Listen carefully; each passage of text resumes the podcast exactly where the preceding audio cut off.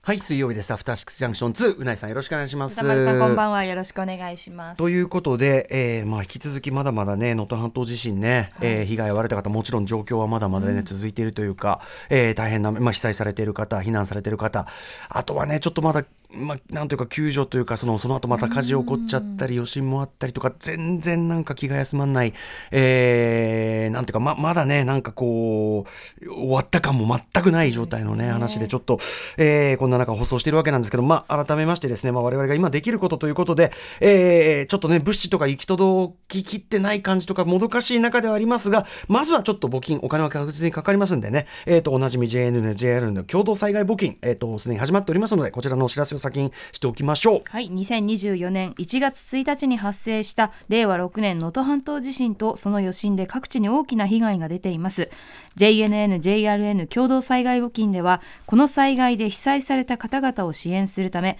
皆様からの義援金を受け付けています振込先は三井住友銀行赤坂支店普通口座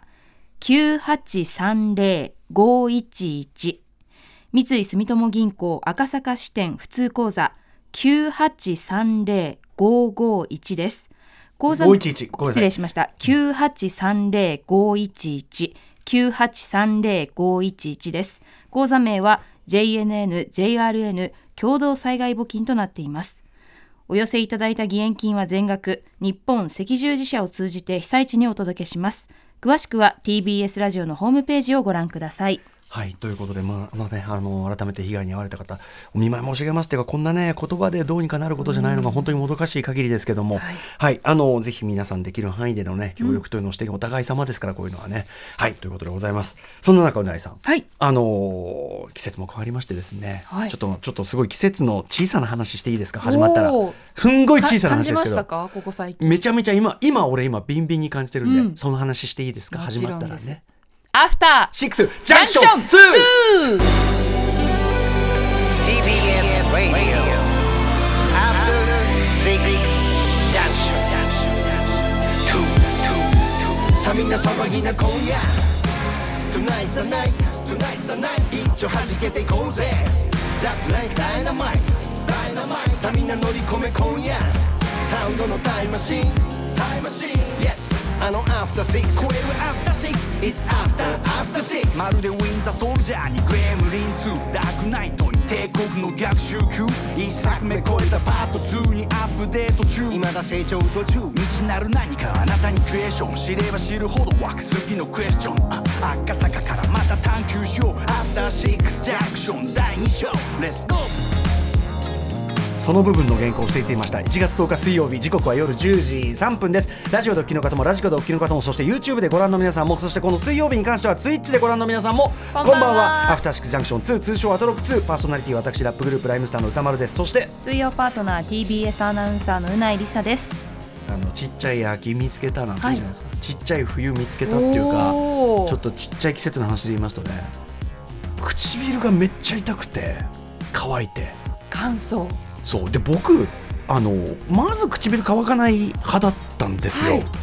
いかりますかこの感じ、いや今日、うん歌丸さんに会って、うんふと歌丸さんの顔を見た時に、うん唇がプルンプルンだって思ったんですよあプルンプルンの方今あそれはだからなぜか日といツえヤっばとしてましたなぜかといえば、はいその痛くてしょうがないから、うん今まで僕ね本当に唇あのー基本めちゃ唇潤い派で、はいおつゆ多めなんで常に口の周りが、うんうんうんびっちゃびちゃなんです口の周りが、だからあのー割とこう例えば、ま、DJ ジンとかいつも口にこうリップクリーム塗ったりとか、うんうんうんマミリーさんも喉が乾く喉が乾くっつってんだけど、もう僕はもう常に口びっちゃびちゃなんで、なんだろうねなんつって常に潤ってるうん、大変ですねなんつって、でまあなんか例えばテレビ出るよね MX テレビ出る時とかも、あのメイクさんとかにさ、あのリップリップ塗りますか言いませんもうこれが常だったわけですよ、うん冬だってなんだってそうだったんですよ、今季はそれだけ乾燥してんのか、もしかもしか僕が年取ったのか、はうん痛くて乾燥してあ皮がむけちゃうって感じでなすんかかこうなんつうのなんかカピッとガビッとあーなんか張っててパリパリする感じなんかこうなんかピンピンピンピンて縦に線が入ってる雰囲気わかりますりますいやそれをやっと感じましたか歌丸さんみんな感じてんの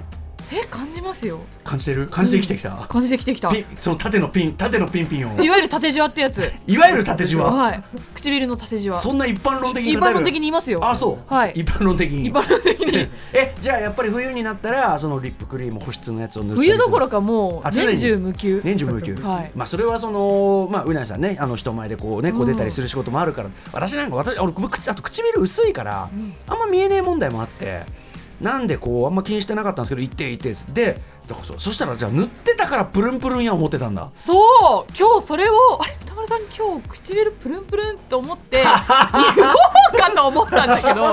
どまあいいなんかリップ塗ってるくらいプルンって見えたんでああでリップですよリップだからそういう意味ではあそれあれですかいやリップクリリームップクリームよそうメンソレータムとかのメリンップソレータムリップクリームよあそう普通にオーソドックスなうんうん一般的なそりゃそうですよなそんんなかいや今日グロス塗ってるかなぐらいツヤっとしてたから違うよだからだからそのいつもプルッとしてるからそこにリップをのせるとさらによりこう艶やかになそうかあるんまり見た目はそ分ガサガサになってないで済んでるってえことかも全しれ然ない気けどづかなかったよでも痛えのよマジでーでだから多分そのななんていうのその唇乾き慣れてないから、多分リップも塗りすぎてんのよねあいやそれでそうかもいわゆるこうで唇の部分に本来塗るんですけど、うんうん歌丸さん今日私パッと歌丸さんを顔見て口つやっとしてるなと思ったのが、うん周りあの周りのあの赤くない部分、うんうんうん口の周りの部分まうんうでんつやっとしてるから、そうすると確かに肌色のとこまで光ってたから、そうするとある種ちょっとすごメい範囲まで塗ってんあなと 思ってのメイク的な効果になりますもんね、いや違うんですそれはだからそのやっぱビビってんのだからもう塗りたくってこ あー早く直したいと思ってまあ、確かにうやって塗りたくってたんですよ、ねその境目も塗りたいですもんねそうだから痛いから唇とそうそうそ普通のう皮膚のねそこまで痛いからうんさ、うんみんなどうしてんのこれみんなこんな痛いの痛いんですよえ私なんか3日に1回ぐらいはうん脱皮してますよび脱皮脱皮えもうボロってかもう皮がむけるからもなうんずかっとむい話てる話だいぶ話のフェーズが変わってきてるんですけど な分かり分かってくれる多分方いると思うんですけど脱皮もう皮がどんどんむけてくんであーもう無理やりザラッとしたスクラブがうんうん入ってるリップをグリッグリに塗って、うんうんで皮むいてます剥いちゃうのそれを3日に1回ぐらいやってるえでつるんとした状態につるんとした状態大で丈夫なのうんそれつるんとしてるたまに血出てきますけどそれダメじゃんでもそれぐらいだからつる私皮つむるつけちゃるうしてるよみたいなそれ大それ皮膚のそうギリギリのところですだから血が出るか出ないかぐらいのところまでめくってるみたいなあんまやりすぎ多分良くないからねうん気をつけてくださいね そうなんですよだから羨ましいです慣れないだからずっとあのプルプルできてたんですけどうんついにそのリップクリームのお世話になる始末ということでおいっす、うんうんおいっすおいそうそうなのよそういう そうだと思うやっとそうそういうことだと思う54にして唇乾いてきちゃった羨ましいですよ常にもう全身全身プルプルびしょびしょでねね え歌丸さん本当にお肌もプリンとしてますしね、えーおしっこもしてんのか なって思ってねいつもびしょびしょなんですけどねうんねそれはまた別のオイスかもしれませんけどもねはいということで皆さんねあの確か唇にの乾いきやなんでかもも本当乾燥はね、よなんかこう風邪ひいちゃったりするそうことなんでにすなよるから先週ちょっと風邪ひいちゃってそのき先週あの放課後ポッドキャストでゲームキャッキャッキャッキャやったじゃないですかあの後すっごい具合悪くなっちゃって喋りすぎてそうそうそうそうメールちょっといただいてるんであご紹介、はいアダムペーパードライバーさん歌丸さんうなえさんこんばんはこんばんは先週の放課後ポッドキャストでやっていた、先週ねあの渡辺ガドツェルナイヤーズ渡辺紀明さん残っていただいて、えーと番組のゲーム特集に続いて他ポッドキャストにたっぷりゲームやりました、えーポッドキャストでやっていたなぜか盛り上がる MC ライブハウスイエイエイ最高でした、はいえーこれはどういうゲームかと私からちょっと説明しますと、うんえーっ、とまあ皆さんオーディエンス側だけに見えるキーワードというかな例えば「な行」とか「は行」とか、えーあとなんだっけ「空に浮くもの」とか、そういうお題が2つぐらいあって、はいでそれに、えっとそのライブの曲間の MC 曲間のしゃべりがうまく引っかかったら盛り上がるんっていうね、で二重にその2つのキーワードとかを満たしたらより盛り上がるみたいな、うんうんうんそういう非常に難しいあのいやフリートー最ク高難度のゲームだと思いますうん、よ、えあの渡辺さんも言ってたけどフリートークでライブの MC 風のことをやるだけで難しいのに、うんうんうんうんそれをさらに探るってどんだしけか難しいもお題があるっていうのがそうそうそうそもううでそれをやりました、えー歌丸さんの MC 力と推薦力のいや本当そうです推よ薦力の高さに感服したのはもちろんのいやこ本当とにそう思ったうないさんのオーディエンスとしての盛り上げ力と MC としてなんとかつなぎ切ろうとする頑張り力に 微笑みながら聞いていました、えーこれアマングアスのように他のパートナーたちと一緒にやってほしいあー確かに個性で出すそうですねうん、特にクマスの MC を聞いてみたいああクマちゃん笠戸君ねそうですねでも確かに言うてもアナウンサーたちは喋りのプロたちですからねやっぱこ、ね横にいるさ普段ねあーあ見たい文房具のこととなればあの饒舌になるけども今はもう真っ黒な真っ黒な目を見開いてただ自分のつ深爪を見てる深爪を見るばかりという構成作家古川光の ごときのごときのごときのごとき古川こうですらない古川古川光のごとき人間はどどのような MC をかますのかどうですか MC はいやーこれはだから渡辺さんも多分同席されてた渡辺さんも思ったと思うんですけど本当に回ってこなくてよ かったとこれ地獄ですよこんなん素人の我々がやったらこれいや大ー変です よこれそんなそ大んな変ででもすよ楽しいよあれいやだから皆さんが素人でどうしてやるならまあいいっていいでしょうよえだってうないさんだって相当だって途中 MC でも何でもなかったよえただ単みにみんなおせち 好きじゃあおせちの中から何が好ただのきとさかただの質問にな ってたよやばいやつの独り言って言われてましたからねえあとさもう一個やった、えっと、年号語呂合わせなんだっけ語呂合わせ私立語語呂呂合合わわせせ大大学学はい年号を語呂合わせで覚えるっていうゲームもやっててこれも非常に楽しかった面ですね白かったですあれはでさっきねあのそれで覚えたその数字の数々を我々ちゃんと覚えてるそかうら一週間後でもちゃんと覚えてましたうんいやちゃんとでこれもこれ覚えられますよねそうですね皆さん青函トンネルの長さ言えますかっていうね俺らもわかるもんね、えっ、と53点、ええっーと85 85キロメートルですよこれなんで覚えてるかっていうと僕はえっ、となんだっけゴミって箱って ねこれで覚えてこう車の中にゴミが溜まっててで青函トンネル運転しててくさーっつってゴミって箱これで覚えてるで一方ね古川さんの覚え方なんだっけ、えー、ゴー見てヤ ゴありがとうございます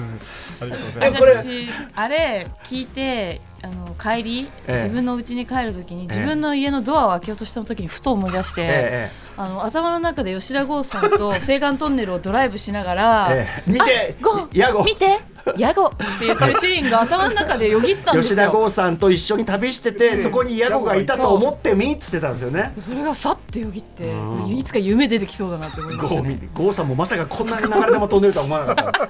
ね、青函トンネルにヤゴいないと思うあとうがうがうあのうないさんの方がとにかくすごいね。とにかくあのあいうえお作文みたいなあー覚えてます。あのジャック・バウアー24